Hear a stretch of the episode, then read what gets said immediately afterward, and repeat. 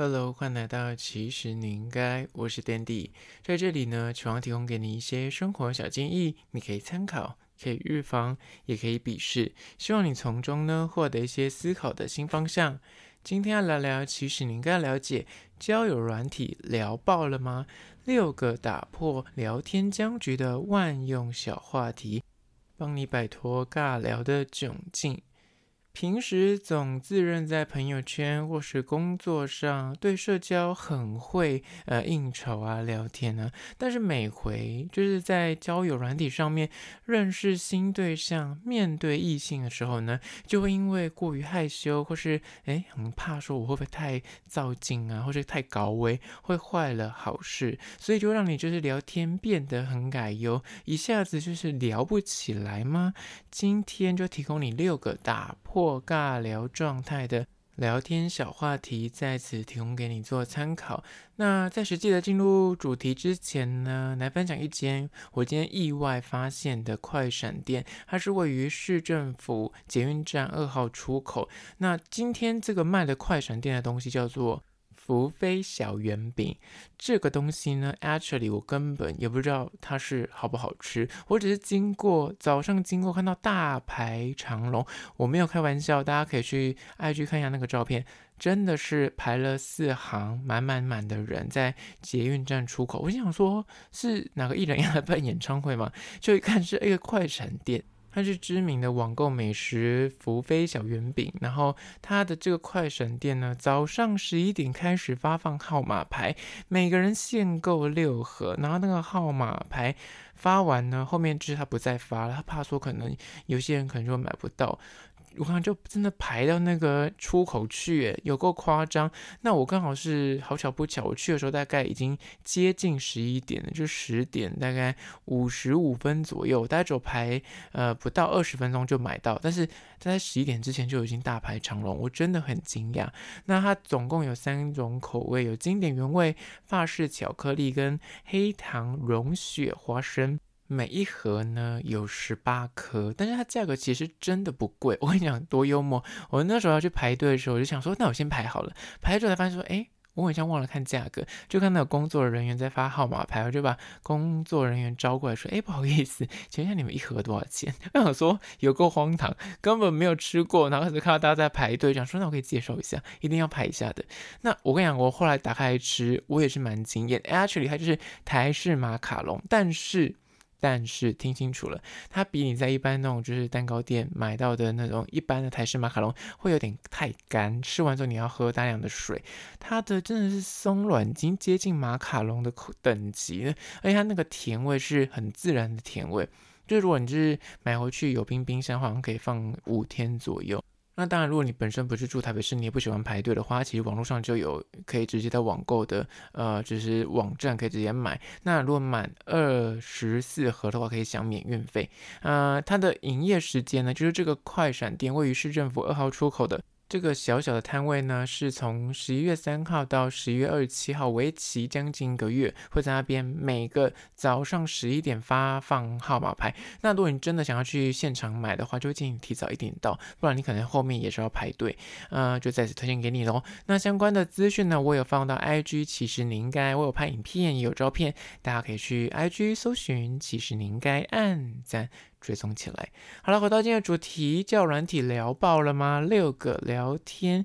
万用小话题。第一个就是呢，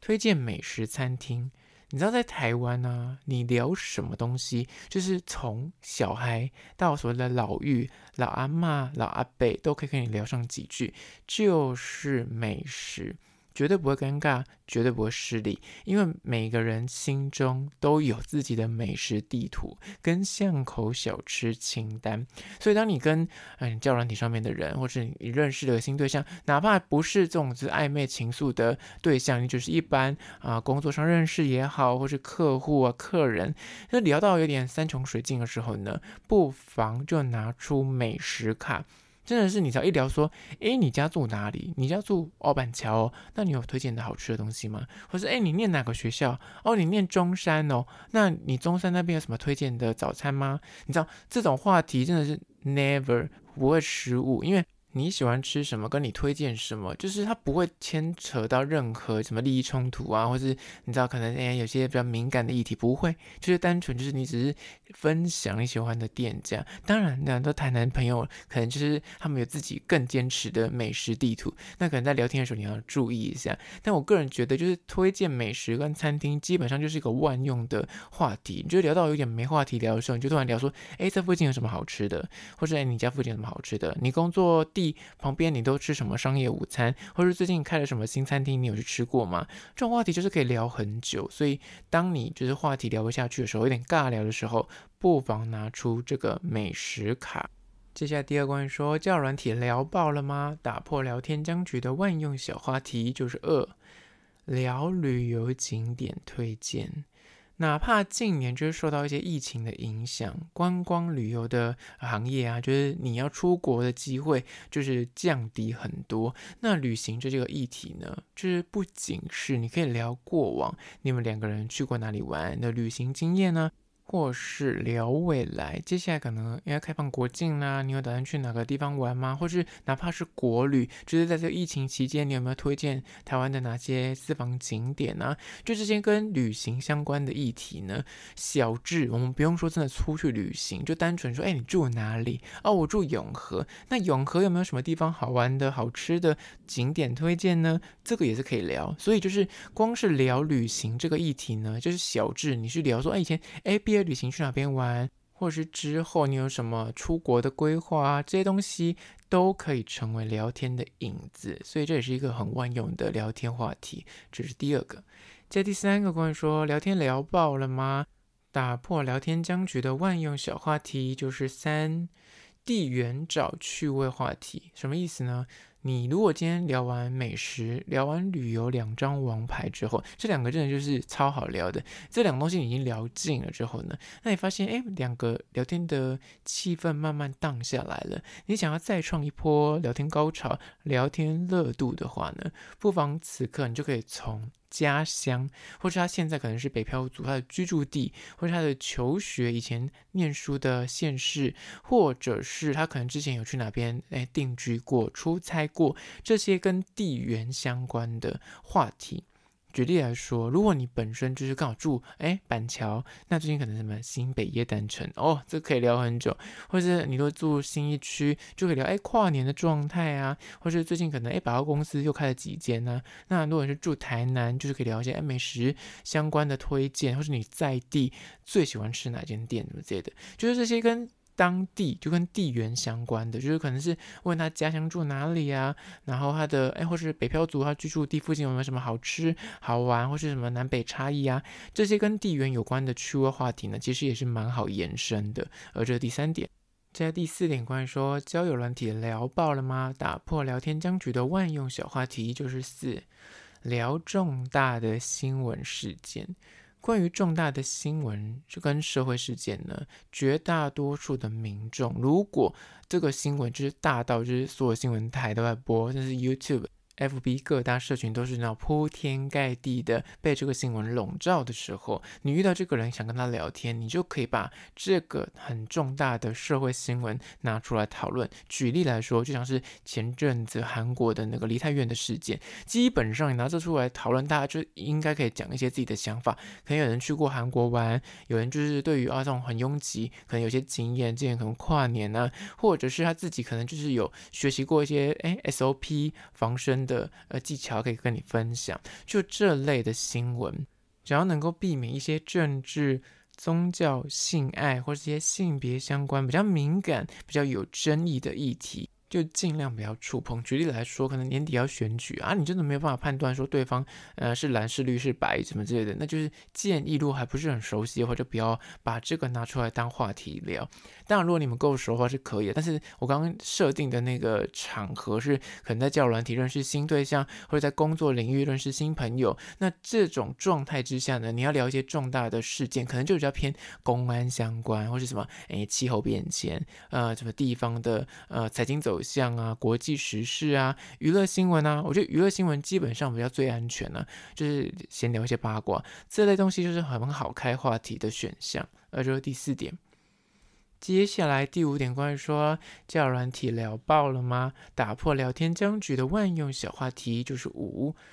从共同的兴趣下手。如果你们两个已经认识好一阵子，然后聊天互动也有诶一定的信任基础了，这时候你可能会稍微的知道对方的一些休闲嗜好啊，然后或是对方可能最近可能要接触什么娱乐活动，或是他可能要出国。亦或是像是，哎，他可能接下来要去学的课程啊，或者他可能最近要去练一个新的什么运动啊，这些从来没有接触过，但是呢，双方你们两个人都对这个东西、这个领域是有好奇，想要学习的。比方说，他跟你说，哎，接下来可能要学冲浪，那你刚好本身对冲浪也有点好奇，那就是可以从这种共同兴趣的地方去着手来聊，可以找到更多的地方可以有讨论点，或者是可以激发双方可能就是对于这个议题有更深。深入的探讨，可能呃有一方有健身过，那你最近可能开始练健身，你就跟他说，哎，那你刚开始练的时候是有注意什么样的菜单呢？或是饮食上要注重什么？就是可以去延续，然后甚至可以，你知道所谓的之后延续到可以实体去见面，一起去操作，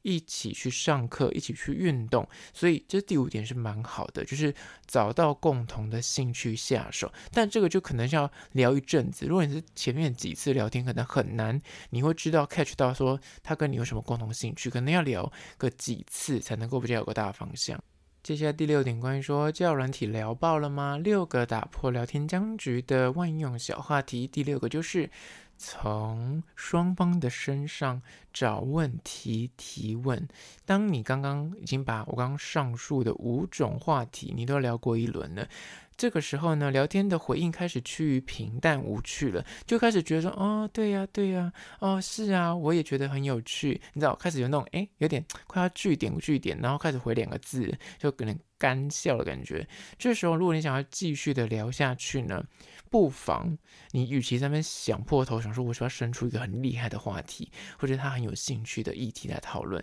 那倒不如就是从对方身上或是你自己身上最基本的衣着配件啊、发型啊、肌肤保养啊。如果对方是女生的话，你可能可以聊，嗯，什么她的妆啊、她的发啊、耳环啊、什么指甲。但前提是你不要去跟他聊说，哎，你这是不是光聊？不用聊这么深入，就是。浅聊即可，你只是点出个话题，让他可以去分享一些故事。那如果你对于对方，你真的是从他身上你找不到一个可以去聊的突破点的话，不妨就从自己身上，比方你身上有些小疤痕啊，你就会说，哎，你知道我这个疤怎么来的吗？或者你说身上可能最近买了一个新衣服，你说我这个衣服是在哪个 Outlet 买的？或者，哎，我这东西你知道我之前在一个网络上看到，然后你用什么方法去得到这个东西？就这些都是一个从双方身上此刻去找到一些问题，然后或是找到一些故事来做延伸，这都是个不错的开场。